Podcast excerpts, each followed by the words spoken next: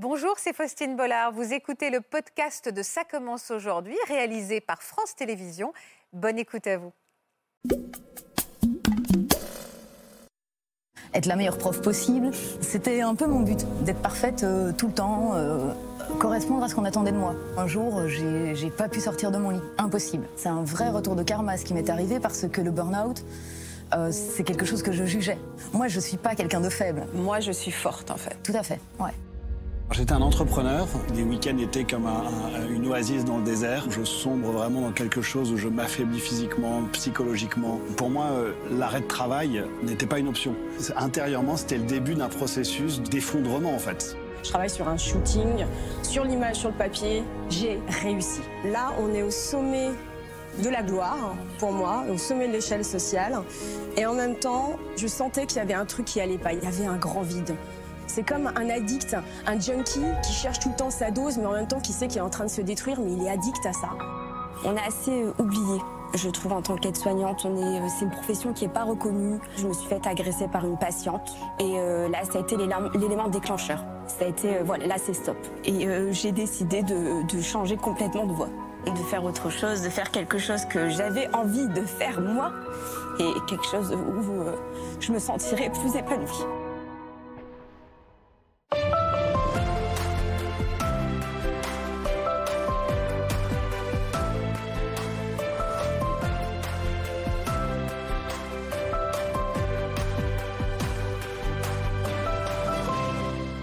Bonjour à tous et merci d'être fidèles à Ça commence aujourd'hui. On va parler santé mentale toute cette semaine avec nos invités et nos experts. Et aujourd'hui avec le professeur Florian Ferreri que je salue. Bonjour Florian. Bonjour Faustine. Merci d'être avec nous. Nous allons tenter de mieux comprendre le phénomène de burn-out. On en parle de plus en plus de ce mot-là, plus particulièrement le burn-out qui touche les trentenaires. C'est un sujet inédit dans Ça commence aujourd'hui. Ils sont de plus en plus nombreux à souffrir de ce syndrome, de plus en plus tôt. On va découvrir des témoignages qui nous alertent, bien sûr, mais qui apportent aussi une note positive, car le burn-out peut être également un déclic pour démarrer une vraie, belle et nouvelle vie. Florian, est-ce que vous pouvez constater, en effet, qu'il y a de plus en plus de jeunes qui souffrent de, ce burn-out? Euh, On a des chiffres sous les yeux. Oui, l'épuisement professionnel, c'est clairement une, une plainte qui se, qui se majore. Donc c'était un c'est un phénomène qui est connu, mais là on sent qu'on a de plus en plus euh, de sollicitations pour répondre aux, aux difficultés que euh, rencontrent euh, certains jeunes qui rentrent dans l'activité professionnelle ou qui ont euh, fait euh, un début de carrière extrêmement intense et qui se posent des questions à un moment donné, et qui Et sont en difficulté. Est-ce que le burn-out, c'est une dépression? Le burn-out, ce n'est pas une dépression. Le burn-out, c'est plutôt quelque chose qui est du registre de l'anxiété. Par contre, un burn-out qui se prolonge peut conduire à une dépression et aux complications sévères de la dépression. Je vais vous présenter nos invités qui vont illustrer tout ce qu'on vient de se dire. Bonjour Mélanie. Bonjour. Bonjour Ariane. Bonjour, Bonjour Romain. Bonjour. Et bonjour Marion. Bonjour. Merci beaucoup d'avoir été, euh, d'avoir accepté de parler de ce sujet. Euh, vous avez tous euh, connu ce dont on va parler autour de la trentaine et vos, vos, on va dire, vos témoignages sont pleins d'espoir également. Et à mon avis, beaucoup d'entre vous qui nous regardent vont, à mon avis, être très réceptifs à ce que vous allez nous raconter. On va commencer avec vous, Marion. Quand est-ce que vous avez connu cette explosion, on va dire, comment on appelle ça, l'épuisement professionnel? Est-ce que c'est arrivé du jour au lendemain pour vous? Alors moi, c'est comme ça que je l'ai ressenti, même si euh, il y avait des signes avant-coureurs. Moi, c'est vraiment un jour, euh, j'ai pas pu sortir de mon lit. J'ai pas pu me réveiller et je me suis dit, oh mince. Et c'était ce jour-là. À tel Tout point que on parle d'une date, c'est-à-dire que vous vous souvenez de la On date. parle du 7 février 2018. Ce jour-là, Ce jour-là, impossible de vous lever? impossible. On n'est pas dans l'ordre du, du cafard, du blues, de j'ai pas envie de me lever. On est vraiment dans presque une réaction corporelle et physique. C'est corporel. J'avais envie, j'avais envie d'aller travailler, j'adorais mon métier, donc je... mais j'étais impuissante. Mon corps ne répondait plus euh, ce jour-là. Qu'est-ce que vous faisiez euh, comme métier à l'époque, Marion? Euh, je travaillais dans le domaine universitaire, donc j'étais assistante de recherche et d'enseignement. Donc je faisais une thèse et je donnais des cours, les travaux pratiques pour les étudiants. Ça vous plaisait? J'adorais ça. Enfin, j'adorais surtout euh, l'image et l'idée que j'en avais. Oui. Euh, C'était un, un rêve que j'avais eu euh, d'arriver là. Et donc oui, j'aimais beaucoup. euh, j'aimais beaucoup. Alors, on va revenir un petit peu sur, sur votre histoire. C'est vrai que depuis toute petite, vous, êtes, vous étiez une élève modèle, travailleuse. Votre parcours était exemplaire, peut-être un peu trop. Regardez. Marion naît en 1987 en Belgique. Dès son plus jeune âge, la fillette s'adonne à de multiples activités. Elle découvre la natation, un sport qu'elle pratique durant toute son enfance, en compétition, et dans lequel elle s'épanouit, à l'inverse d'autres activités qu'elle mène à bien juste pour faire plaisir à ses parents. En effet, ces derniers surveillent de très près son éducation et surtout son parcours scolaire. Et pour leur plus grand plaisir, Marion est une élève brillante. Après le bac, il l'incite tout naturellement à s'inscrire à l'université et à 18 ans, la jeune femme se lance dans des études littéraires mais aussi de gestion. Son avenir semble tout tracé. À 25 ans, Marion partage son temps entre la préparation d'une thèse et son enseignement université. Elle voue entièrement sa vie de jeune femme aux études, persuadée de jouer la bonne partition. Et on voit que vous étiez vraiment une élève, ma- ma- mademoiselle parfaite. hein. C'était un peu mon but, d'être parfaite euh, tout le temps, euh, correspondre à ce qu'on attendait de moi. On, c'est vos parents? Tout, la société, être l'amie parfaite avec mes amis. J'avais énormément d'amis qui pouvaient m'appeler euh, à toute heure du jour ou de la nuit. Je répondais toujours présente, être la meilleure prof possible, être très présente pour mes élèves à qui je répondais à toute heure aussi du jour ou de la nuit. Pareil avec mon ex-conjoint, donc voilà, je voulais. Et pour mes parents, bien sûr, être l'enfant modèle. Est-ce qu'il y a des signes avant-coureurs qui auraient dû vous alerter maintenant que vous re- revoyez le parcours à l'envers? Oui, alors c'est sûr. Euh, tout d'abord, je suis tombée malade de plus en plus fréquemment. Trachéite, bronchite, sinusite. J'ai développé des allergies que j'avais pas du tout avant. Donc, euh, je me suis retrouvée allergique à plein de choses euh, du jour au lendemain, plus ou moins. Ah oui? J'ai eu des soucis au niveau du sommeil. Alors, euh, pour m'endormir, je prenais parfois un petit peu plus de- d'antihistaminique pour mieux dormir. Mais alors, le matin, euh, je prenais quelque chose pour me rebooster. Voilà. Je dormais peu. Et au moment où vous tombiez malade de plus en plus souvent, est-ce que votre médecin vous disait attention, le corps parle? Alors le médecin, oui, les amis aussi. Mon médecin, plusieurs fois, a évoqué le mot épuisement, mais moi, moi non. Alors moi, c'est un vrai retour de karma ce qui m'est arrivé parce que le burn-out, euh, c'est quelque chose que je jugeais vraiment très négativement. Ah, C'est-à-dire? J'en connaissais pas beaucoup. En 2018, j'avais très peu entendu parler de ce sujet. C'est vraiment Euh, nouveau ce terme, on l'utilise depuis très peu de temps. hein. Voilà. Et euh, quand je suis arrivée travailler euh, à la fac, on parlait de quelqu'un qui avait fait un burn-out un peu en se moquant. Donc moi aussi, je trouvais que c'était un truc manque de volonté. Pff, elle vient même pas travailler, nous on vient. Euh, mon ex-conjoint a lui-même fait un burn-out. Alors au début, j'étais très inquiète parce que j'ai vu. Et puis après un certain temps, j'étais là, mais lève-toi. Moi, je me lève. Pourquoi toi, tu te lèves pas C'était de la faiblesse pour vous, c'était un aveu de ouais, faiblesse. Un manque de, un manque de volonté. Et moi, hors de question de faire partie de ça. Quoi. Moi, je moi, je suis pas quelqu'un de faible. Donc ça, ça a été. Moi, je suis forte en fait. Voilà. Moi, je vais y arriver, je ne suis pas comme les autres. Exactement. Du coup, j'ai tenu le coup euh, comme j'ai pu, mais alors avec euh, d'autres troubles qui sont arrivés avant que, que je m'effondre. J'ai fait des, des soucis d'hyperphagie boulimique, enfin, j'ai pris 10 kilos, j'en ai reperdu 10. Enfin, Ah ouais, le corps a vraiment parlé. Ce qui a le plus choqué, je pense, mes amis à l'époque, c'est les trous de mémoire qui étaient de plus en plus fréquents. Et puis, en fait, j'avais des confusions euh, au niveau du langage, alors que c'était mon métier. Je me trompais de mots, je mettais plus les bonnes choses à la bonne place. Et. Au niveau de l'orthographe, j'ai tout perdu. Mes emails, quand je les relis, il y avait des fautes partout, alors que c'était mon domaine d'expertise. Ah ouais. J'avais perdu cette faculté-là. Et vous n'aviez pas ce recul pour vous rendre compte vous-même qu'il y avait quelque chose qui n'allait pas? Moi, l'impression que j'avais, c'était que ça n'allait pas, en effet, mais j'étais le nez dans le guidon. Il fallait pédaler plus vite pour essayer de rester sur la route. Et il fallait surtout pas s'arrêter, parce qu'en plus, si je m'arrêtais, euh, qu'est-ce qui me restait? Moi, c'était le, le rêve de ma vie. Et à l'époque, je savais pas qu'on pouvait changer de rêve. Alors ce matin-là, impossible de vous lever. Vraiment, donc, vous aviez envie, mais le corps disait non. Alors, envie, je ne sais plus, parce que Oui. c'était il y a longtemps, mais il fallait. C'était plutôt ça. Il fallait que je me lève, mais je n'y arrivais pas. Votre médecin, vous avez appelé votre médecin? J'ai appelé d'abord une copine qui m'a dit maintenant ça suffit, hein, ça suffit, euh, tu vas chez ton médecin. J'avais déjà vu deux semaines avant pour une trachéite et j'avais négocié, euh, ok, un seul jour d'arrêt de travail, pas plus, euh, parce que j'ai des réunions, etc. Donc là j'arrive chez lui et je lui ai dit bon bah voilà c'est bon, on peut, on peut s'arrêter un petit peu quoi. Il m'a dit, euh, là, il a posé le diagnostic, il a dit, vous êtes en, en burn-out. Euh, voilà, il y avait tout ce qui allait avec, la, la dépersonnalisation, l'épuisement professionnel. C'est quoi la dépersonnalisation? J'avais vraiment. euh, En fait, mon métier, je, je l'aimais beaucoup, mais je m'en détachais quand même parce que j'étais trop focalisée sur la suite et pas sur l'instant présent, sur ce, quoi il pourrait me mener et pas sur ce que j'étais en train de faire à ce moment-là. Vous viviez plus, euh, vous n'étiez plus connecté avec vous-même, Voilà. vous n'étiez plus en conscience dans le présent. Exactement. Et j'ai dit à mon médecin, en fait, moi, mon cerveau, j'ai l'impression qu'il fait plus partie de mon corps, ou l'inverse. Mais en tout cas, euh, tout ici s'est déconnecté. Je ne m'entends plus respirer. Je lui avais sorti cette phrase-là. Donc voilà, il m'avait dit, euh, vous êtes en burn-out et j'ai négocié. Il m'avait dit, ça prendra deux ans, plus ou moins, pour vous Deux en ans? remettre.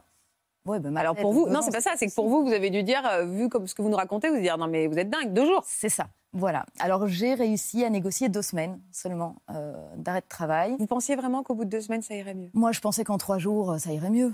Euh, et ces deux semaines-là, j'ai pas vraiment lâché mes emails. hein, euh, en- Ouais, Vous n'avez pas fait de vrai break. Lui, il vous disait de couper tout? Oui, et il m'a dit la meilleure chose à faire, c'est de sortir de votre contexte. Partez en vacances, changez-vous les idées, faites quelque chose que vous aimez. J'adorais le sport, donc il m'a dit euh, faites du sport, mais euh, à ce moment-là, j'ai en fait j'ai dormi. Beaucoup. Ouais. Qu'est-ce qui s'est passé au bout de 15 jours? Bah, au bout de 15 jours, ça n'allait pas mieux, euh, mais pas mieux du tout. Même bah, comme je dormais, euh, j'avais plus du tout d'énergie, les trous de mémoire, euh, ça avait commencé à, à empirer énormément. Et donc au final, ça va durer quatre mois, ce, cet, arrêt de état? travail-là. Vous êtes resté chez vous? Alors non, puisque à un moment, mon médecin a eu une grande idée. euh, Il m'a dit ça va pas mieux. euh, J'ai lu un article qui dit que euh, la plongée sous-marine a des bienfaits euh, contre l'anxiété. Donc je vous conseille de partir faire de la plongée sous-marine. Pause. L'anxiété, c'est la même chose que de l'angoisse? Euh, Alors c'est proche.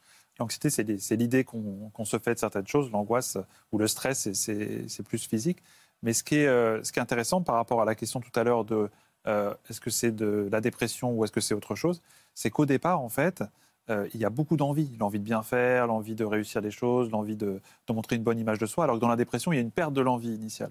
Donc au départ, en fait, c'est un, un- un excès, en tout cas dans ce cas-là, d'engagement, de vouloir bien faire. Et finalement, c'est trop, ce que, ce décrit bien Marion, et on, on finit par, euh, euh, par être épuisé. Comment savoir si on est en burn-out? Est-ce que j'entends toujours un, un jour j'ai pas pu me lever, c'est ce qu'on entend, mais est-ce que ça peut s'exprimer différemment? Alors le, le bug comme ça, c'est ce qu'il y a de plus euh, typique. C'est-à-dire, euh, et les gens, euh, l'entourage a du mal à le comprendre, mais on n'est plus capable de soit de sortir son lit, soit on, on part pour aller travailler, on ne peut pas aller au bout, on peut pas, on peut pas arriver au travail, on fait demi-tour. Euh, ou on appelle quelqu'un pour venir nous chercher. Donc ça, c'est ce qu'il y a de plus typique. Mais euh, les signes d'alerte, c'est c'est pas toujours cela, c'est une usure physique, une usure physique, une fatigue, plein de petits mots qu'on n'a pas d'habitude. Alors, euh, ça peut être la trachéite dans ce cas-là, ça peut être des douleurs, ça peut être, euh, ça peut être vraiment une souffrance euh, un peu globale. Et puis, c'est surtout au niveau émotionnel aussi, d'être plus irritable, plus tendu, moins disponible à la maison pour ses amis. Mm. Ça, c'est vraiment les signaux d'alerte assez classiques. Donc la plongée sous-marine, vous en aviez déjà fait? Quand j'étais petite, j'avais fait un baptême de plongée, mais Oui, dans la piscine. pas, c'est il y a longtemps, oui. pour vider le masque Voilà, c'est exactement ça que j'ai fait. C'était pas un super souvenir d'ailleurs. Oui, je suis d'accord. Mon médecin, je l'ai regardé, j'ai dit oh non. Ah ouais, et vous avez, c'est drôle, vous l'avez pris au- pour argent comptant. Bah, vous êtes une bonne élève, il vous a dit de faire ça, vous êtes dit bah ouais, je vais tenter. En vrai, il m'a dit ça, ou euh, vous allez marcher dans le désert, il y a des thérapies avec la marche. Moi, dans le désert, j'aime bien le confort, ça va pas être possible. Donc, l'idée de la plongée, c'était bien. Sous une tente, moi, vous êtes dingue. Voilà, c'est ça. Et, et j'adore, j'étais nageuse, donc je me suis Ah, dit, vous étiez on va nageuse. dans l'eau, ça va être bien. Alors comment on se dit, parce que vous habitiez où? J'habitais en Belgique. D'accord, en Euh, ville euh, Oui, pas très loin de Bruxelles. Ok. Euh, Parce que là, euh, récupéré. sous-marine, c'est abstrait. Enfin, on se dit, bah, je vais aller où en fait? Bah, c'est exactement ce que je me suis dit. Donc je rentre chez moi, je tape sur Internet, plongée sous-marine. On était en plus à ce moment-là en mars, quoi. Il fait pas beau. Et euh, premier truc qui sort, euh, enfin la première, je sais plus comment on dit, mais La pub ou le. voilà, c'était des séjours colonies de vacances pour adultes, partir en Égypte pour débuter et commencer la plongée sous-marine. Donc je me suis dit, bah, je vais faire ça. hein. Toute seule. Pas d'amis, euh, tout ça. Non. Je m'inscris comme une grande. Exactement. Alors, c'est eu quel effet cette première plongée? Incroyable. Euh, en fait, j'avais dit à mon médecin, je ne m'entends plus respirer. Et quand on respire sous l'eau, il y a des bulles qui sortent. Et puis on s'entend. Et on On s'entend. s'entend en. Dark Vador. On s'entend tout à fait de cette manière-là. Et euh, je me suis sentie revivre. Vraiment, je, j'ai Immédiatement. une renaissance. C'est-à-dire la tête sous l'eau et tout d'un coup, Ouais, comme si vous réinvestissiez votre corps. oui, tout à fait. C'était euh, c'était incroyable. Ça m'a fait du bien. Alors, s'entendre respirer, ça, ça reconnecte euh, à soi-même, à l'instant présent, à, à plein de choses. Moi, j'ai vécu ces vacances-là. euh, C'était une, une semaine que j'oublierai jamais. Ça a été quoi Une renaissance? Une renaissance. Je fête l'anniversaire du coup de cette première plongée euh, chaque année Ah parce ouais que ouais, ça, ça a changé ma vie. Mais vous avez, vous vous êtes dit à ce moment-là, parce que ça aurait pu durer 15 jours, vous remettre d'aplomb, et puis après vous repartiez dans votre vie euh, à nouveau réenforce- ré- re- pleine de force, pardon. Euh, là, ça n'a pas été le cas? Vous vous êtes dit, Ah, en fait, je peux plus vivre comme ça? Ah, vous êtes reparti Je dans suis votre repartie vie. travailler parce que du coup, euh, super, Vous sentiez mieux tout chousse au travail, ça va beaucoup mieux. Donc euh, le soir après le travail, j'ai trouvé des entraînements en piscine, très bien. Et donc je suis retournée travailler en juin. Comment ça s'est passé? Au bout d'une semaine, j'ai senti que ça allait être compliqué. Je suis arrivée en remettant des choses en place. Alors moi, maintenant, je vais plus travailler le week-end. euh, Plein de bonne volonté. hein. Voilà, mais, mais bon, j'avais toujours pas réussi à apprendre à dire non. Il y avait plein de choses que... Vous vous êtes senti happé à nouveau par ce quotidien qui vous. Et là, Voilà. vous vous êtes rendu compte que vous le rejetiez, quoi. Vous, le- vous, vous n'en vouliez plus. Voilà. En fait, j'avais repris le travail contre avis médical. Je tiens quand même à le préciser. Euh, mon médecin, il estimait que c'était c'était trop tôt, puisque ça faisait que quatre mois. Mais euh, non, moi, j'estimais que c'était le moment, puisque la plongée m'avait requinqué, euh, je pouvais y aller, quoi. Et au bout d'une semaine, vous sentiez qu'il y avait déjà Ouais. des messages d'alerte. Donc euh, déjà mi-juin, je sentais que c'était compliqué. Euh, pour une fois, j'avais décidé de prendre des vacances. Première fois de ma vie. Et j'étais partie plonger. Donc ça, au mois de juillet, ça allait mieux. Et puis, et puis mais en septembre, la rentrée scolaire, etc., les cours à donner, ça devenait trop. C'est là qu'on m'a mise sous antidépresseur parce que j'ai dit, moi, par contre, je veux tenir jusque décembre. Il n'y a personne pour me remplacer. Je ne sais pas ce que vont devenir mes étudiants. J'y correction. tiens trop, donc je, je dois Vous, avec votre envie de bien faire, il y a côté humain. Je ne peux pas les abandonner, en fait, à Voilà. ce moment-là. ouais, C'est ça. C'est-à-dire qu'il y a du- Ouais. on- C'est dur de s'avouer que son rêve n'est pas aussi épanouissant qu'on l'avait imaginé. C'est un deuil à faire, c'est certain. C'est un deuil. Ouais, Le deuil de sa projection de petite fille. tout à fait. Ouais. Et alors, entre septembre et décembre, vous êtes allé jusqu'à décembre? Je suis allée jusqu'à décembre. Mais péniblement. J'ai fermé la porte de la classe, je me suis effondrée. J'ai, je me suis dit, bon, ça y est, maintenant je suis libre. Et je suis repartie et j'y Libre. suis jamais retournée. Ouais. Il est forcément. On Ouais. parle de liberté retrouvée. Ouais. Sauf qu'entre le fait que c'était plus votre rêve et se trouver soi-même dans ce qu'on veut faire, il y a un monde. Là, il y a eu ensuite euh, six mois euh, Chaos. blackout total. Ouais, j'étais réveillée quatre heures par jour. On passait d'ailleurs euh, du temps ensemble puisque je regardais l'émission tous Ah, les jours. j'espère qu'on vous euh, a bien accompagné. Tout à fait. Je me réveillais pour ça et puis je retournais dans mon lit et Ah, vous dormiez tout le temps? je dormais tout le temps. euh, 20 Vous mettiez un sur 24. réveil pour CCA Euh, J'étais en colocation avec une copine qui, euh, c'est maintenant, d'accord, et donc j'arrivais. euh, Ah oui, c'est drôle. ça qui me boostait. euh, Vous étiez en survie, quoi. Tout à fait. Et euh, Qu'est-ce qui vous faisait du bien à nous regarder? Mais ça m'intéresse, ça aussi. Pourquoi ça a donné de l'espoir. euh, ouais, j'a- j'adorais écouter les parcours de vie des gens. Je me rendais pas compte qu'il n'y avait pas qu'un seul modèle de, de fonctionner et que en fait, ça, voilà, ça m'a donné pas mal d'idées. Ça me fait plaisir qu'on nous dise que ça donne de l'espoir. Euh, c'est vrai, hein, parce que parfois on nous dit que les, les- les sujets euh, où nos invités ont parfois des parcours lourds, mais on fait toujours en sorte qu'il y ait de l'espoir. Vous en donnez certainement à d'autres personnes qui nous regardent. hein. Vous êtes, euh, but. il y a peut-être une Marion euh, de l'autre côté de la caméra qui va se dire, euh, c'est un peu mon parcours à moi. Donc une fois que vous avez passé ces quatre mois à dormir, tout le temps, tout le temps, tout le temps, à quel moment vous vous êtes dit, bon alors maintenant il va falloir que je reprenne une vie, que je, ne serait-ce que je gagne ma vie? Alors l'été arrivait et euh, je me suis dit ben, je vais repartir en colonie pour adultes euh, et euh, essayer de passer tous les niveaux de plongée pour pouvoir ensuite devenir monitrice de plongée et pouvoir offrir aux gens ce que moi-même j'avais vécu, leur proposer de se déstresser par la plongée. Ah, c'est-à-dire une démarche presque thérapeutique à travers la plongée. Voilà, c'était euh, c'était l'idée et c'est ce qui m'a permis vraiment de, de nouveau, encore une fois, de, de retrouver de l'énergie. Je suis partie en, en juillet, je ne suis rentrée qu'en octobre. euh, Ah oui, du vous êtes partie où France. Dans le sud de la France, j'ai fait plusieurs stages pour passer les niveaux. Je plongeais tous les jours, tous les jours, tous les jours, tous les jours. Vous étiez heureuse? Euh, J'étais heureuse. Vous avez senti que c'était votre place? Oui. Et puis euh, le lieu aussi, parce que depuis toute petite, moi, je rêvais de vivre euh, dans le sud de la France. Donc là, j'y étais, euh, je m'y sentais très bien. La plongée, je progressais bien. Je, je restais bonne élève aussi, quand même, dans ce domaine-là. Donc j'étais, j'étais vraiment, vraiment. Oui, vous aviez encore du challenge. Comment réagissent vos parents? Au début, ça a été compliqué. Pour eux aussi, c'est un deuil. Et mine de rien, il y a deux deuils. Il y a celui.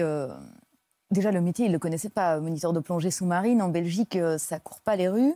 Eux, ils étaient très fiers d'avoir une enfant qui allait peut-être devenir professeur d'université. Et à côté de ça, je déménageais. Parce que j'avais décidé Ah oui, que j'allais faire le beaucoup monitorat en France et que du coup, j'irais dans le sud de la France, peut-être en Martinique et tout. Et donc, pour eux, ouais, c'était, C'était lourd. c'était plus compliqué. ouais. Mm, mm. Et vous n'avez pas parlé de votre vie sentimentale à ce moment-là? Alors, au tout début, euh, donc avant mon premier arrêt de travail, j'étais, j'étais en couple avec quelqu'un qui lui-même était en burn-out. Donc, ça n'a pas aidé non Ouais, plus. c'est ce que vous m'avez Euh. Ça n'a pas aidé non plus. On s'est séparés pendant mon premier arrêt de travail. Et à partir de là, euh, ma vie, c'était un peu les feux de l'amour. Euh, je me suis rattrapée euh, de tous les Vous côtés. avez, ouais, vous avez vécu. Voilà, j'ai vécu. Vous êtes devenue une grande épicurienne de l'amour. Exactement. Vous en êtes où aujourd'hui? Alors aujourd'hui, je suis célibataire et très heureuse comme ça, même si j'ai le cœur un petit peu mou parce que je sors d'une histoire un petit peu compliqué, mais en même temps, C'est mignon aussi. Vous avez des jolies formules. J'ai le cœur un peu mou. Oui. C'est joli. hein Voilà.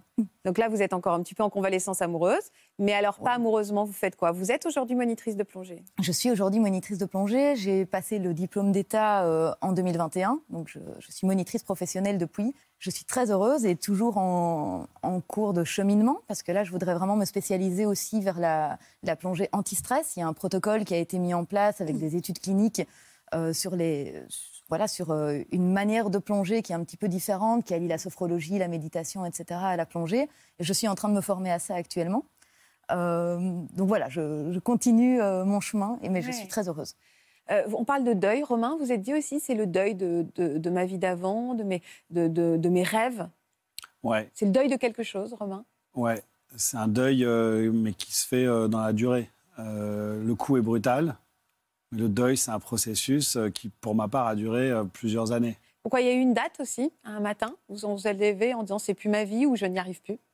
Moi, c'est le Ou mois. c'est c'est- Ça a été un- processus graduel. euh, à l'hiver 2014, le mois de novembre 2014, le mois de décembre, je sombre vraiment dans quelque chose où je m'affaiblis physiquement, psychologiquement, émotionnellement. Et euh, je vous, me souviens, j'avais des, des week-ends étaient comme un- un- une oasis dans le désert Graal, oui. où il fallait vraiment. Et là, le week-end, pour le coup, je ne pouvais plus rien faire. J'étais complètement voilà, euh, alité, euh, azimuté. Je ne pouvais plus rien faire. Mais, à ta différence, euh, j'ai eu la chance, je sais pas si c'est une chance, euh, de consulter un psychiatre au mois de décembre 2014. C'est une chance, vous dira Une chance, c'est une chance. qui m'a prescrit des antidépresseurs.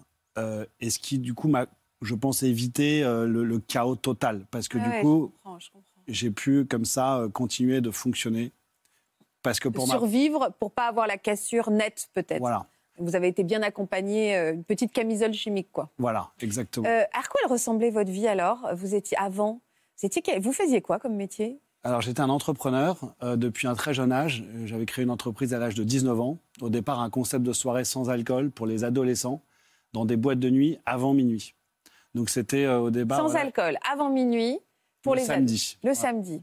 Donc c'était au départ euh, un projet euh, voilà, avec une idée très innocente, mais qui progressivement m'a fait progresser dans la nuit à Paris. Et donc au bout de 2-3 ans, ces adolescents ont grandi. J'ai commencé à organiser des soirées à partir de minuit, qui du coup avec de l'alcool. Et je commençais à avoir un rythme déjà un peu différent. Et puis à 23 ans, assez jeune, j'ai repris un premier établissement, une boîte de nuit à Paris, dans le centre de Paris. Euh, et de fil en aiguille, à 30 ans, euh, à 30 ans, j'en ai eu j'avais une dizaine d'établissements que euh, je gérais et possédais. Voilà. Et alors, une précision, pour moi, l'arrêt de travail n'était pas une option. Parce que j'avais 150 salariés, je gérais une dizaine d'établissements à Paris. Euh, Grosse, grosse réussite. Hein. Grosse, grosse réussite, ouais. Ah très jeune. Ouais, ouais, assez jeune, effectivement. Et puis, grosse chute ensuite. Euh, parce que justement, le, le- le- si moi je, je m'arrêtais, euh, il se passait plus rien. C'est une PME où, en fait, euh, j'étais au centre de tout. Vous n'arriviez pas à déléguer?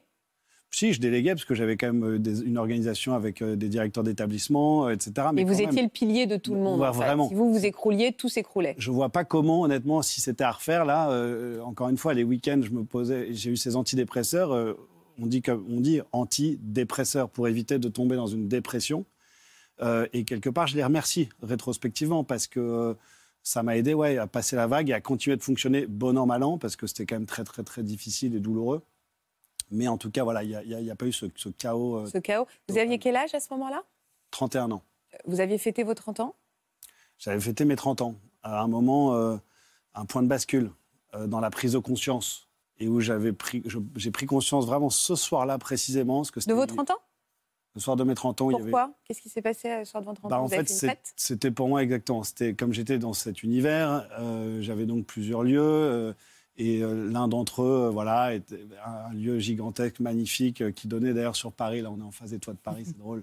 Euh, et, et- et voilà, c'était pour moi l'aboutissement, euh, oui, de, de, de- du- du- de cette réussite. Euh, euh, il y avait quelque chose d'assez glorieux, je le dis avec humilité aujourd'hui, mais, mais voilà, Ouais, c'est ça. Vous, j'ai- étiez, vous incarniez la réussite et vous, vous aviez voilà, vraiment construit quelque chose. Exactement. Et donc, il y avait, c'est une fête de 500 personnes. Avec, ouais, et moi, au fond, dans cette fête, j'étais à l'époque, je me sentais vraiment, vraiment euh, euh, un peu perdu, quoi, euh, perdu au milieu de, ce- de, de- ces gens. J'avais des amis, et des, même mes vieux amis qui étaient là. J'ai la chance d'avoir des amis depuis l'enfance euh, qui étaient là, mais qui, quelque part, ils étaient là, mais on était très loin. Vous étiez spectateur aussi J'étais Le vraiment. côté ouais. dépersonnalisé, c'est-à-dire Ouais. j'observe ma vie, mais c'est pas, je, je suis plus dedans. Exactement, je me sentais assez spectateur. euh, et j'ai senti vraiment, il y a un moment de la nuit où je, je me revois euh, comme une sorte de fissure à l'intérieur, mais comme si vous voyiez des, je sais pas quoi, comme euh, Des plaques plaques, qui ouais, se, ouais. qui se fissurent, quoi. Voilà, et c'est comme si ce soir-là, intérieurement, c'était le début d'un processus de, euh, bah, de, comment dire, de, de- d'effondrement en fait, Ouais, qui- c'est ça, qui- que ça Votre annonçait tremblement de terre. rétrospectivement, je le comprends, mais voilà, c'est comme si j'avais admis ce soir-là qu'en fait, ce personnage que j'avais créé, parce que j'avais le sentiment d'être devenu un peu un personnage, un peu une marionnette euh, d'ailleurs, euh, je me retrouvais plus, je retrouvais plus euh, cet enfant euh, gentil que j'avais été toute ma vie. et j'avais voilà le sentiment, j'étais devenu quelqu'un d'assez dur, d'assez agressif, puisque j'étais en plus complètement hyperactif. Vous aviez quelqu'un dans votre vie? J'avais absolument personne dans ma vie à ce moment-là. C'était aussi un des problèmes. J'étais complètement euh, euh, incapable euh, à l'époque, euh, et ça me paniquait un peu d'ailleurs de tomber amoureux. J'avais plus du tout de libido, ce qui était en plus gênant parce que j'avais évidemment beaucoup, entre guillemets, de, de facilité. Je le dis aussi avec humilité. Mais, Non, non, voilà. mais vous pouviez rencontrer Voilà, beaucoup de femmes tout le temps. mais ouais. en revanche, j'étais pas vraiment en mesure d'offrir quoi que ce soit. Il faut imaginer que j'avais, je sais pas, 8 à 10 rendez-vous par jour, une centaine d'emails à répondre, comme beaucoup de gens d'ailleurs aujourd'hui.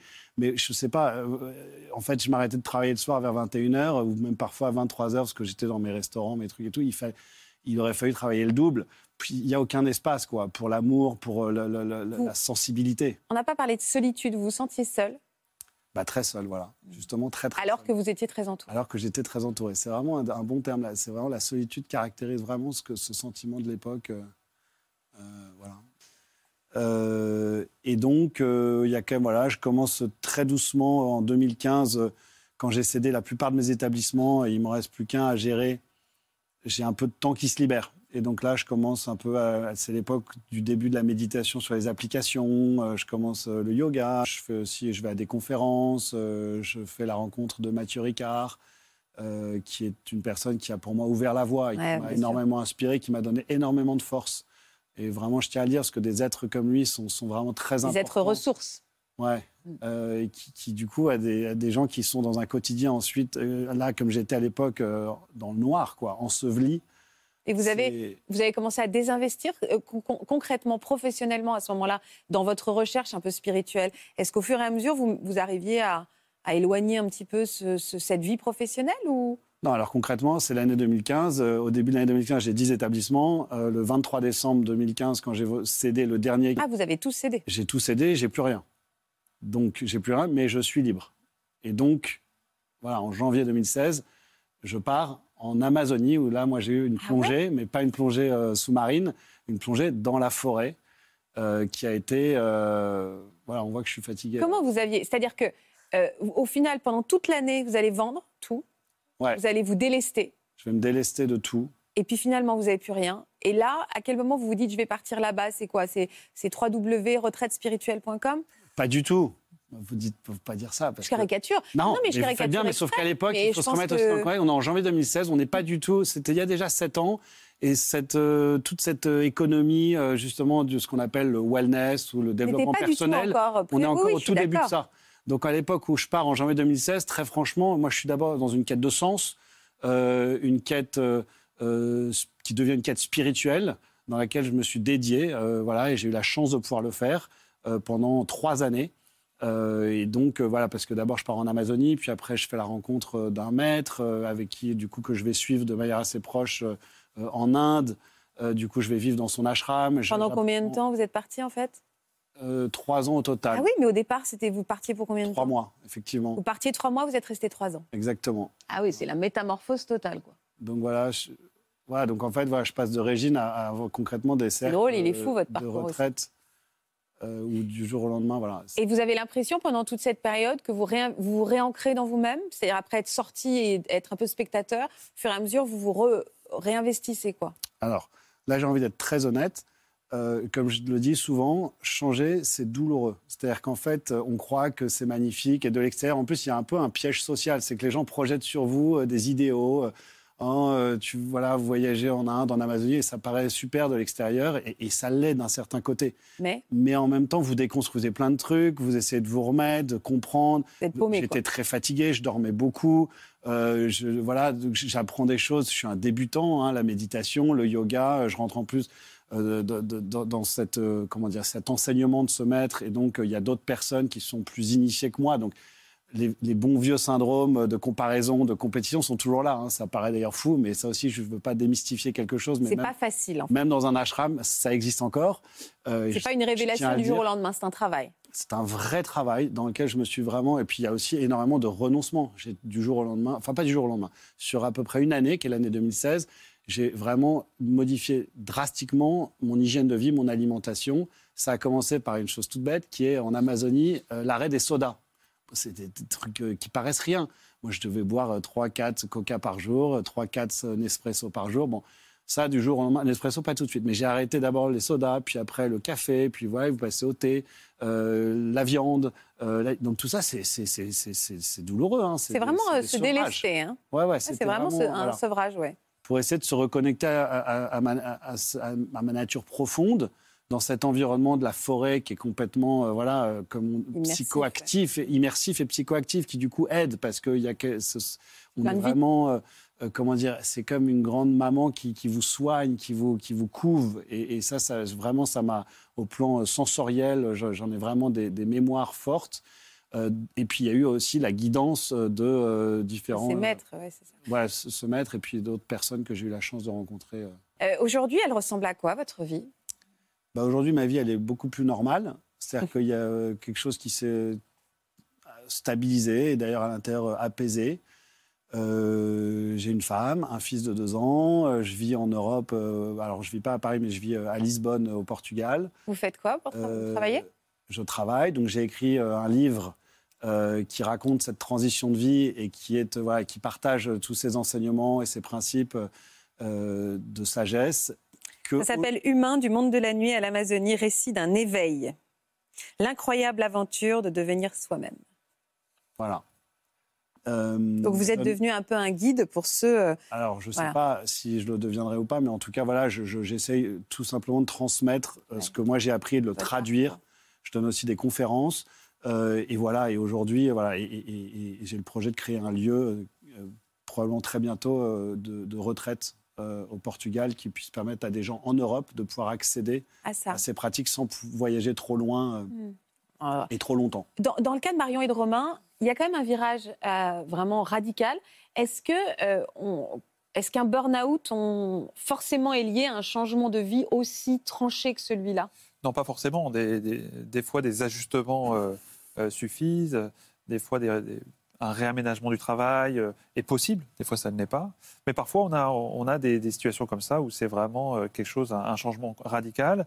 Des fois, ce changement radical, il faut faire attention qu'il ne soit pas non plus idéalisé parce qu'il y a aussi les, complications Le du changement fantasme, et, bien sûr. et le fantasme du changement. Mais euh, ça peut conduire à, à des grands bouleversements. Mais, mais ça conduit surtout à, une, euh, à un réajustement de ses attentes, de ce qu'on est capable de donner, euh, des attentes euh, d'un employeur quand c'est un employeur. Et ça permet quand même de, euh, de, réviser un certain nombre de positions. Donc des fois c'est dans la même branche mais dans une autre entreprise, des fois c'est l'entrepreneur qui s'est adapté, des fois c'est un changement. Mais ce qui est par rapport au témoignage de Romain et ses quêtes spirituelles et maintenant qui est transformée et, et le désir de transmettre, ça c'est très intéressant. On voit qu'il y a toute une réflexion derrière. Mais nous, notre préoccupation pour certains patients plus fragiles, c'est d'être aussi, quand on est vraiment épuisé, qu'on n'arrive plus à réfléchir, c'est d'être aussi assez vulnérable euh, de certaines personnes qui pourraient euh, euh, profiter de cette vulnérabilité pour, euh, pour abuser. Donc, euh, il faut vraiment. entraîner dans euh, des mouvements sectaires, on en parle Exactement, souvent, donc, euh, ça. euh, quand on est vraiment fragilisé, il faut, on a quand même une, il faut quand même se, se référer à certaines personnes de confiance euh, qui sont pas toujours. Mm. Oui, pas partir dans une retraite à tout va parce qu'on l'a Voilà, trouvé c'était encadré, c'était progressif, euh, ouais. mais euh, Euh, on, on a l'impression, en tout cas, que vous êtes euh, tous les deux hein, aussi. euh, vous avez incarné la réussite. Vous avez été emprisonnés dans votre propre réussite. Et on n'a pas le droit de se plaindre quand on a été chercher une telle réussite et sociale et intellectuelle et un épanouissement. C'est ça, hein? Ce qui fait que derrière, la pression sociale aussi que j'ai ressentie, elle a été difficile à gérer en ce Oui. qui me concerne. Euh, genre, euh, je suis d'accord avec euh, ce que tu as dit, Romain. Ça vend un peu du rêve. Ouais, je me suis reconvertie à la plongée et tout, mais ça a été difficile. Il y a, heureusement, moi, qu'il y a eu le confinement. Il y a des renoncements. Sincèrement, il y a eu des moments où tout s'est arrêté. J'ai fait super parce que là, Ouais. j'arrivais de nouveau un petit peu à bout de ce que je pouvais faire. Et c'est vrai que tout le monde ne change pas comme ça de vie du jour au lendemain. Mais moi, j'ai appris, et ça, c'est génial. Ok, je me suis réinventée, mais j'ai compris en faisant du développement personnel que je fonctionnais comme ça. En fait, là, je sais déjà que la plongée, à un moment, je vais peut-être passer à autre chose. Enfin, je fais partie de ces gens qui aiment bien changer Ouais, de Et défi. puis vous, vous réaccrochez la recherche là, que vous avez envie de faire, donc vous reprenez un peu votre, euh, vos envies initiales. Et c'est ça qui est, qui est de réunir un petit peu ces envies initiales avec ce nouveau projet. C'est quelque chose qui n'est pas facile à mener, mais on, on y arrive quand, euh, quand on est patient, quand on est aidé, quand on garde la confiance en soi. Ça, c'est pas facile. Mhm. Ariane, on va commencer votre histoire par une photo que vous allez me commenter. On va regarder cette photo. Qu'est-ce qu'elle incarne pour vous, cette photo? Elle incarne, je pense, euh, la dichotomie de ma vie à ce moment-là. Là, on est au sommet de, la gloire, pour moi, au sommet de l'échelle sociale. Et en même temps, on est dans les enfers d'Hadès. Mais je ne le sais pas encore. Parce que là, je suis en pleine illusion du bonheur. euh, parce que j'ai un statut social, je travaille dans la mode, hein, ce qu'on voit, ce que je suis en train de faire. Je travaille sur un shooting pour une marque euh, de vêtements de luxe. Je suis directrice de collection, je gère euh, une équipe. Là, on doit être, euh, je ne sais pas, une trentaine de personnes. Il y a des stylistes, des mannequins. euh, on est dans un château fabuleux à Amboise. Donc une très belle carte de visite, quoi. Sur l'image, sur le papier, c'est magnifique. Parfait. Tout le monde applaudit. J'ai réussi. Mais je sentais qu'il y avait un truc qui allait pas. Il y avait un grand vide. Un grand vide que je voulais pas voir. Alors je le compensais, ce vide. Dès que la, la tête essayait de penser, j'excitais le corps, j'allais faire du sport. Enfin, quand je parle de dichotomie de ma vie, c'est-à-dire que je travaillais, euh, j'avais des soirées, évidemment. La mode, c'est relié aussi au- un peu au monde de la nuit. Il faut, faut sortir, on a des défilés, on a des soirées, on a des vernissages, on a tout un monde social diurne, nocturne. Et là, on pense pas, on travaille, on est dans, dans- dans- dans la représentation. Ouais, L'euphorie. Top of the world. Les Mm. Américains, là. Tony Robbins, top of the world, c'est super. I made it. I Mm. made it, man. Et pour me parler d'un vide, comment il s'exprimait ce vide? Bah, Vous ne le laissiez pas s'exprimer, en fait, vous le Je ne le laisse pas s'exprimer, mais en même temps, et ça rejoint ce que dit Romain, c'est-à-dire que j'avais des moments de stop qui étaient, euh, j'étais euh, échouée comme un gros mort sur la banquise, quoi. Je pouvais plus bouger de mon sofa. J'étais complètement abrutie. Il y avait un, grand vide, un vide social, un vide, un, vide émotionnel. Il y avait un... Et en même temps, il y avait un sentiment aussi de ce que je fais, c'est un peu dégueulasse. C'est comme un addict, un junkie qui cherche tout le temps sa dose, mais en même temps qui sait qu'il est en train de se détruire, mais il est addict à ça. Et il y avait un côté où. Et en plus, je me reconnaissais même plus. Ça, je vous le dis avec le recul. Je me dis, je me reconnaissais même plus. En fait, je savais même plus qui j'étais. Mais je voyais bien qu'il y avait euh, deux personnalités. On était dans une bipolarité épouvantable qui pouvait passer d'une heure à l'autre. Une heure, j'étais euh, la directrice de collection qui gère, qui... on fait les shopping à Londres, on avance, on y va, on injecte de l'énergie, on injecte une vision, on a un défilé rrr, à fond. J'allais aux toilettes, enfin pipi, je me regarde dans la glace. Waouh Le chaos, quoi. Quelqu'un vous disait ça, qui sentait que vous n'étiez pas euh, pleinement euh, heureuse dans ce que vous faisiez, c'est le moins qu'on puisse dire? Il y avait une seule personne. Une seule. Parce que tous les autres applaudissaient. Pour mes parents, c'était génial, c'était l'apothéose, accomplissements, mes amis. La fierté, la fierté de la Oui, et, puis réussite. hein. et ceux qui n'étaient pas là, eh ben, ils auraient voulu être là. Et puis ceux qui y étaient, on se congratulait entre nous. La seule personne qui n'adhérait pas à tout ça, mais qui avait en même temps, et ça je pense que c'est important, un recul et pas de dire qui n'était pas euh, euh, critique. pas une injonction de euh, tu dois te sortir ma de ça. grand-mère, Mamie Pierrette. Mamie Pierrette, on s'appelait une fois par semaine en général. J'ai toujours été très proche de ma mamie. Voilà, elle habite à la campagne, dans un grand domaine, une belle maison. Elle adore l'histoire. Moi aussi, j'étais passionnée d'histoire. Quelqu'un qui peint, qui est artiste, qui, est, qui a vraiment euh, toujours un pied En dehors. en, en dehors. Qui a, voilà, qui a un point de vue de Sirion qui est plus loin, qui est plus calme. Elle vous disait quoi, mamie Pierrette? Je pense que c'est par son non-jugement que j'ai compris, euh, finalement par moi-même, que c'était pas. Elle faisait accoucher ce que je ressentais au fond, parce qu'elle, elle rentrait pas dans cette gloriole de- des vanités. Et, euh, et elle voyait tout ça, mais elle avait cette pudeur et je pense cette sagesse de ne rien dire, mais de ne pas applaudir. Et au fur et à mesure, elle me disait vraiment, elle me posait des questions, elle me dit vraiment, c'est bien, Ariane, c'est ok. Mais je lui, posais- je lui dis, mais mamie, tu crois que c'est normal C'est que j'étais regarder quand même mon compte en banque pour me dire, super, j'ai réussi, quoi. J'en suis là, est-ce que je me pose des questions? Elle me dit, va poser toi, ma chérie, c'est bien. Et elle m'encourageait dans ce truc où je voulais pas trop aller. Elle me dit, c'est bien de se poser des questions, ma chérie. Est-ce que tu es quel- heureuse? Ah, ça, j'aimais pas cette question. Est-ce que tu es heureuse? Ça m'agaçait, ce truc. À quel moment vous êtes effondrée? Est-ce qu'il y a eu un élément déclencheur? Ah, il y a eu un élément, il y a plus qu'un élément. Il y a eu euh, une jupe culotte hein, qui a déclenché. Une jupe culotte rose, hein, veille d'un défilé. On est en train de, de, de faire tous les derniers ajustements. Il y a les mannequins, on est en train de faire les essayages. Il manque un vêtement. Et ça, c'est extrêmement grave. Hein. On ne se rend pas compte, mais quand on est dans le monde de la mode, il vous manque un truc, un vêtement phare. La veille d'un défilé, c'est une hystérisation collective.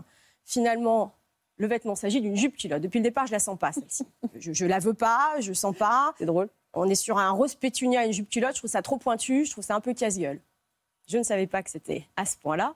La jupe culotte finit par arriver. Un coursier, il monte dans les, dans les étages. Oh, ben encore avec le casque, il tend le truc. Tout le monde est fébrile. Hein, il est allé dans sa housse. J'arrive même pas tellement je suis fébrile. J'arrive même pas à tirer la fermeture éclair. Il faut que j'arrache le truc. Et là, c'est la stupeur. Il y a un blanc, il y a un silence. Pourquoi? Qu'est-ce qu'elle avait cette jupe culotte, Ariane? On était sur une stratégie donc pétunia, framboise écrasée, n'est-ce pas, une jolie couleur. Euh, euh, shiny qui allait avec tout le reste de la collection, parce que tout a été teint dans la même chose. Et là, on est sur un vieux malabar écrasé euh, sous la semelle d'une godasse. Voyez à Paris, place de Pigalle à minuit.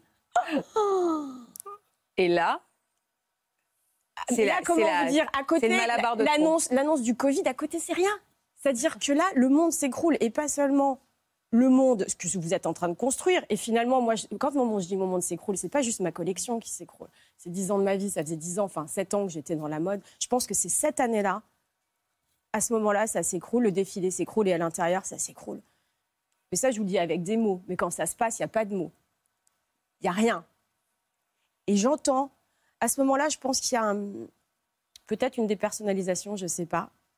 Je suis plus dedans. Je suis spectatrice. Je suis plus du tout actrice il y, a, quelque chose qui se passe et j'entends autour de moi, alors ça part dans tous les sens. Hein. Alors, euh, en pleine schizophrénie, on va reteindre, on va faire ci, on va couper un pantalon, bla bla bla bla, qu'est-ce qu'on fait? Merde, putain, là, ça. Oh Mais moi, je suis plus là. Ce truc d'acouphène. Et je me suis vue, la seule réaction, parce que je vois qu'il me demande, hein, on attend quand même de moi une décision. la seule chose que je me vois faire, c'est aller prendre mes affaires, il y a mon sac, et mon manteau, je me lève, je le prends. Je me casse. Je prends un taxi, j'arrive chez moi. Tout s'enchaîne. Mais ah, par contre, c'est comme un, comme un balai. Là, on est en plein euh, lac des Cygnes. Hein. C'est sur un fond de silence. J'arrive dans mon appartement, j'enlève, je me vois faire, j'enlève tous mes vêtements. C'est des oripeaux qui me brûlent la peau. J'arrache tout ça. Je me mets en pyjama, il s'avère que c'est un pilou-pilou. Je mets mes charentaises. Je me vois reprendre mon sac. Je me barre, je vais à la gare Montparnasse je prends un train, je vois les gens qui rient en me regardant. Je trouve ça. Et j'arrive chez Mamie Pierrette. Et Mamie Pierrette ouvre, elle me voit, et là je reconnecte. Elle me voit, elle me dit Ma chérie, qu'est-ce qui se passe? Et à ce moment-là, et c'est ce que je dis, je prends un Boeing 747 dans la gueule, quoi. Oh c'est la mort. À ce moment-là, je suis morte. Je suis tombée sur le perron, j'ai même pas pu rentrer. Pauvre mamie, bam, je suis tombée à ses pieds, j'ai pleuré, j'ai pleuré, j'ai pleuré. Et ça, c'est, je pense, la mort de soi, la mort d'un soi qui, qui... Ça a duré combien de temps, cette mort-là? Bien six mois. La, la, prise de conscience de la mort dure un instant, vous pleurez, vous lâchez tout, puis après vous êtes mort. Alors vous respirez, parce que bien sûr, ce n'est pas une mort physique. Donc la seule fonction vitale qui est maintenue, c'est la respiration. Tout ce que vous devez faire vous-même, manger, euh, aller au toilette, vous ne faites pas. Parce que ça, vous êtes mort, vraiment. Et je respire. Alors ça, ça c'est très dérangeant pour les gens pour l'entourage, surtout dans moi, dans ma famille, on pousse vers le succès, c'est des businessmen, c'est des gens qui réussissent. Bon, comme tu disais, Marion, c'est-à-dire que moi, ma mère, je me souviens, elle a ouvert la porte. Mon père était au Brésil, montait une boîte au Brésil. Il a dû revenir. Je l'entends dans le couloir dire J'ai lâché des contrats à plusieurs millions, j'ai toute une usine qui est en train de tourner, qui s'est arrêtée. J'espère que la gamine, il y a une vraie raison. Il ouvre la porte, il regarde, il fait encore un caprice.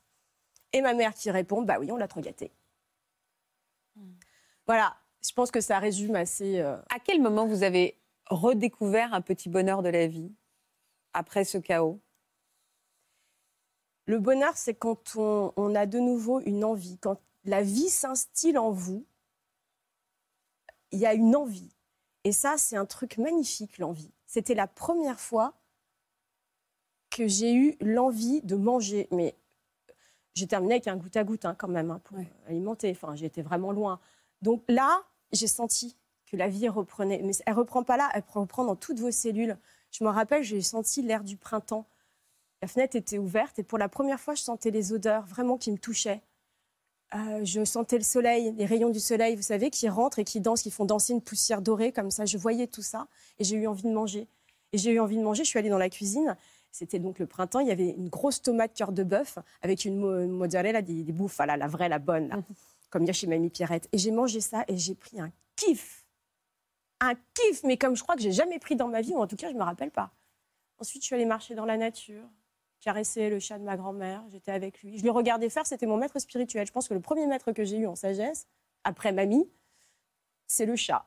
Il me montrait comment on vit la vie. Ça a duré combien de temps, cette reconnexion Avant qu'il fallait prendre une décision? Quelle décision? Bah, Vous n'alliez pas rester chez Mamie Pierrette toute votre vie. Ça, c'est. Oh, on dirait ma mère qui parle. C'est comme ça. Ça me fiche un coup. Elle parlait comme vous. Elle disait, eh, pareil. Quand est-ce que tu vas prendre une décision? Ça va pas durer toute ta vie. Non, mais c'est parce que je dois forcément avancer dans l'histoire. Mais j'entends, je serais bien restée avec vous en train de caresser ce chat et Euh, regarder ça a pris un lumières. an et euh, en fait c'est des choses qui m'ont rattrapée. J'avais laissé mon grand appartement parisien, euh, je gagnais plus d'argent, euh, les, les économies s'amenuisaient, donc euh, j'ai été rappelée par les, Le quotidien. le quotidien et il fallait gérer.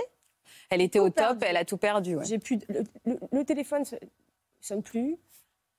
Euh, j'ai perdu mon appartement, mais de manière en plus un peu violente. Je me rappelle d'un coup de fil de commissaire euh, de police de Vincennes qui me dit euh, soit il faut partir à cette date-là, euh, soit on doit vous sortir manu militari parce que je pouvais plus payer mon loyer, je payais plus. Termi- J'ai terminé au RSA. Je me rappelle, j'avais un rendez-vous avec une assistante sociale. Je découvre un autre monde, une autre façon de fonctionner, et en même temps, je me laisse guider. Parce que je suis en pleine, ce que j'appelle maintenant, avec le, re- le recul, euh, une fakit thérapie. La thérapie, du rien à foutre. J'en avais plus rien à Vraiment, je, je- je- je- On pourrait peut-être le poser ce mot. Bah ouais, Fucking thérapie, euh, Florian. Ah ouais, c'est formidable, oui, je ça passe l'utiliser. mieux euh, en anglais que le grossièreté en français. La fakit thérapie, c'est la thérapie du rien à foutre. Vous en moquez. Vous vous moquez même de ce qui peut arriver à ce corps et à cette personne. C'est plus important. Après ce que vous avez, déjà, vous vivez, vous marchez. Et vous voyez la beauté du monde, et en fait, ça suffit. Là, on voit les toits de Paris. Moi, je regardais les toits de Paris, je pouvais être en béatitude pendant euh, une heure. Alors, il y a un truc justement, pardon, euh, oui, dites-moi Florian. Non, mais je repensais à la fucking thérapie et, le, le fait de, de- d'être un peu cynique, détaché, de- d'en avoir rien à foutre de tout.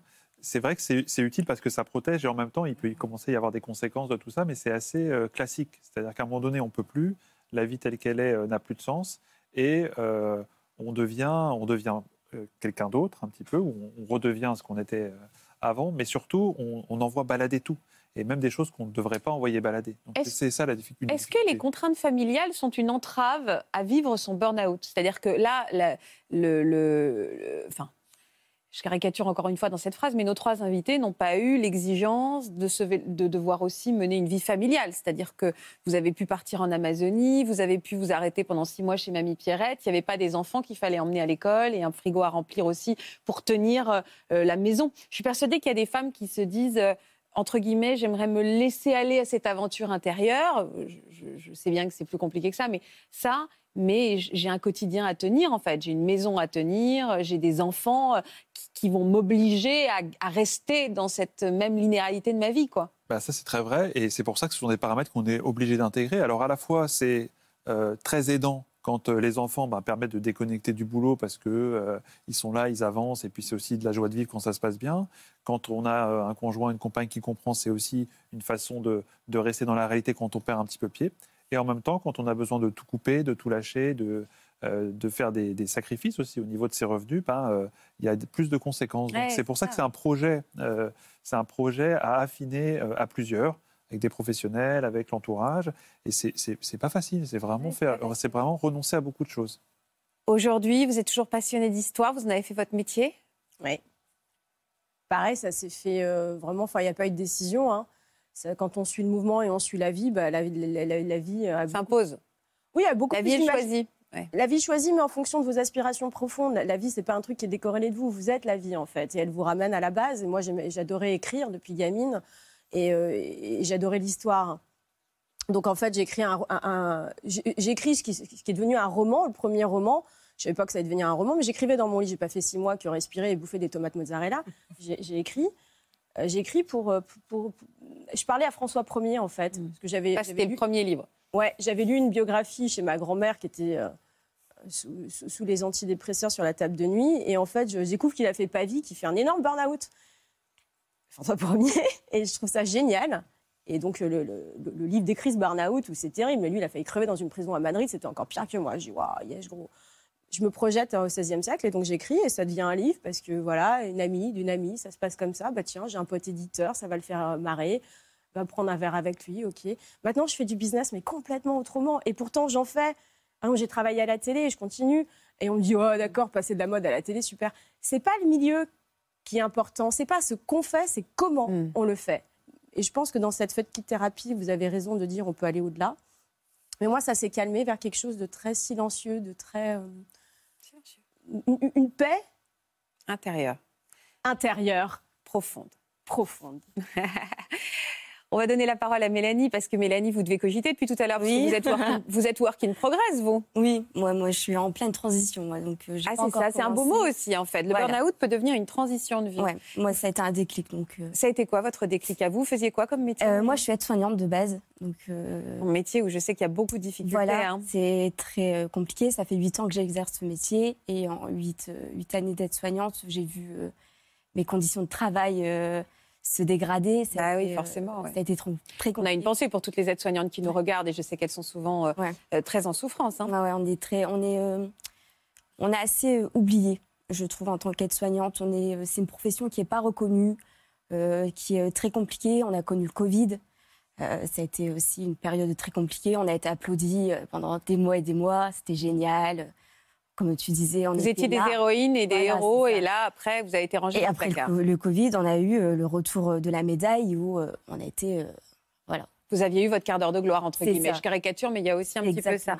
Ça a été quoi l'événement, vous, votre événement qui vous Alors a fait moi, ça a été le 21 septembre 2022, Ah, donc c'est très récent. très hein. récent, à 19h30 précisément. Qu'est-ce qui s'est passé? Et euh, alors, ce qui s'est passé, je me suis fait agresser par une patiente qui euh, estimait vouloir voir le médecin immédiatement. Euh, le médecin n'était pas disponible à ce moment-là, était occupé, euh, voilà, était déjà occupé sur une urgence. Et euh, elle a voulu me frapper. Donc, elle est arrivée vers moi, point serré. Elle a voulu me mettre une patate. Une droite, quoi. Droite. Et par chance, j'ai une externe qui, qui passait par là, qui s'est interposée. Et là, ça a été l'élément déclencheur. Ça a été vraiment Le trop le déclic. Ça a été, voilà, là, c'est stop. Et c'est stop, C'est c'est-à-dire vous êtes fait arrêter. Je me suis, euh, alors j'ai fait une très très grosse crise d'angoisse suite à ça. Donc euh, j'ai été, euh, enfin voilà, j'ai extrêmement de chance parce que j'ai, enfin voilà, ça je veux vraiment appuyer dessus. J'ai eu des collègues formidables, j'ai une direction qui est formidable, qui a très vite réagi à cet événement. J'ai un cadre qui est extrêmement bienveillant, d'une gentillesse sans limite. Ce n'est pas toujours le cas, c'est bien de le souligner. Voilà, et ça je veux vraiment le souligner parce que j'ai extrêmement de chance. Ouais. Donc, suite à, ces- à cet événement-là, j'ai euh, fait une très grosse crise d'angoisse. Donc, mes collègues euh, m'ont tout de suite mis euh, dans la salle de pause. Donc, j'ai été pris en charge. Et le, le médecin des urgences m'a dit Tu sais, Mélanie, je pense que là, là c'est stop. Là, faut t'arrêter. Là, c'est trop. Là, c'était enfin, voilà, c'était une descente aux enfers qui commençait tout doucement depuis euh, quelques mois. Et là, euh, c'était stop. Alors vous en êtes où depuis septembre? Parce que vous n'en êtes qu'au début de votre Oui. transition. Qu'est-ce que vous faites depuis septembre? Alors, j'étais en arrêt pendant deux mois et demi, un petit, à peu près. J'ai extrêmement de chance d'avoir un conjoint comme le mien qui a été, euh, voilà, il a été le chef d'orchestre, on va dire, durant cette période de pause. Et c'est lui, parce que j'étais plus que l'ombre de moi-même, hein, ça a été très, très, très compliqué. J'ai eu, euh, j'ai perdu énormément de poids. J'ai perdu euh, 8 kilos sur l'espace d'un mois. J'ai euh, j'ai eu des gros, gros troubles du sommeil. Donc, c'est-à-dire qu'au début, j'arrivais à trouver mon sommeil. Et puis, petit à petit, j'avais du mal à m'endormir. Et puis, quand je m'endormais, je me réveillais 3-4 Ouais. fois dans la nuit. Et comme Marion, je dormais euh, 3-4 heures. euh, C'est pas pour rien qu'on parle d'épuisement. Il y a aussi une Ah oui, dimension oui, de fatigue. Ça, euh, c'était vraiment. physique, hein. euh, j'ai eu aussi euh, par la suite des envies de, de suicide. Euh, j'ai même voulu passer entre guillemets euh, à l'acte. Et par chance, euh, mon conjoint euh, rentrait euh, du travail et du coup, j'ai jeté toute la boîte de médicaments et je, je suis partie, que j'ai couru dans le canapé, je me suis recouchée, genre de rien. Et Après ces deux mois d'arrêt, qu'est-ce que vous avez fait? Euh, On est guère qu'il y a trois mois. hein. On va retirer cette photo. non, c'est parce que je perds que, que j'ai beaucoup de chance. Je suis désolée. Non. durant ces deux mois d'arrêt, du coup, je me suis remise en question. Et, euh, et euh, j'ai décidé de, de changer complètement de voie, de faire autre chose, de Ah, faire alors. quelque chose que j'avais envie de faire moi. et quelque chose où euh, je me sentirais plus épanouie. C'est quoi? Chauffeur poids lourd. Quoi? Oui, ouais, je vais faire chauffeur poids lourd. Ah non, mais il n'y avait aucun mépris dans ce que je disais, c'est juste que je tombe des nues parce que c'est pas Ah quelque chose qu'on entend couramment. Oui. Ça fait combien de temps Vous avez toujours eu envie d'être chauffeur poids lourd Il y a beaucoup de femmes hein, Elle qui s'épanouissent dans rigolote cette photo-là parce que je l'ai prise récemment, c'était très...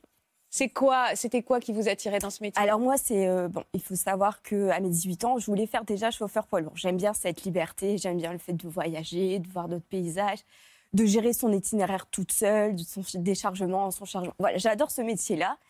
Et à mes 18 ans, mon père, euh, quand j'en ai parlé à mon père, mon père m'a dit, tu sais, Mélanie, euh, c'est un métier qui est pas facile. En plus, tu as 18 ans, tu même pas le permis. Donc il me dit, euh, réfléchis quand même bien, euh, c'est pas, c'est pas très facile comme métier. Et euh, du coup, j'ai pas tout de suite fait ça. Je me suis orientée du coup vers le métier d'aide-soignante parce que voilà, dès l'âge de mes 11 ans, j'ai connu les hôpitaux avec mon frère. Du coup, forcément, j'avais connu ce métier d'aide-soignante et je me suis dit bon, ça a l'air d'être sympa. Ça, ça m'attirait. Euh, comme me dit la, ma psy, je suis toujours dans le sauvetage. Je veux toujours euh, sauver les gens, mais pas me sauver moi. Du coup, de le, le- le- ce métier euh, d'aide-soignante. Et puis, euh, ce métier de chauffeur poids lourd m'a rattrapé pendant mon arrêt, puisqu'entre deux, j'ai eu deux de mes cousins qui, ont, qui, ont- qui sont orientés vers ce métier-là. Et puis, je me suis renseignée, j'ai posé des questions à mon cousin, on a beaucoup échangé, tout ça.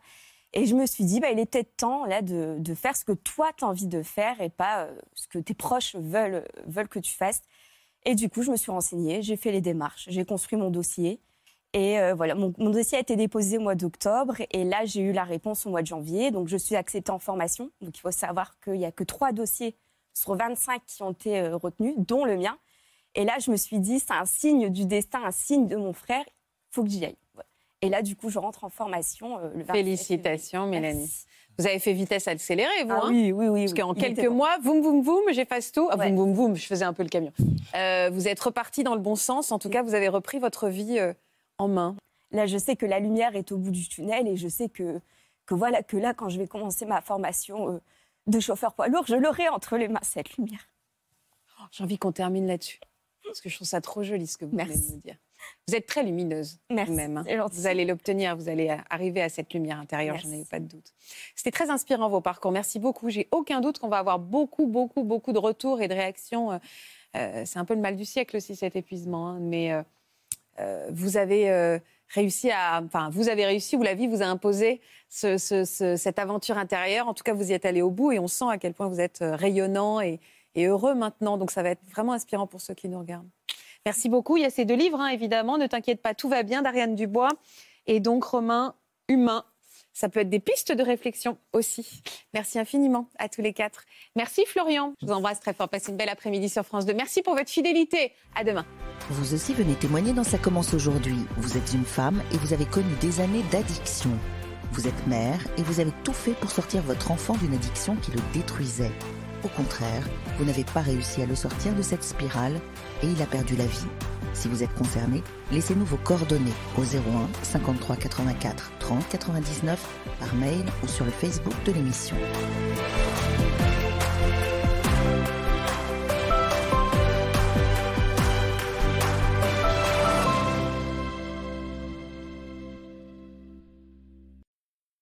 Voilà, j'espère que ce podcast de Ça commence aujourd'hui vous a plu. Si c'est le cas, n'hésitez pas à vous abonner. Vous pouvez également retrouver l'intégralité de nos émissions sur France.tv.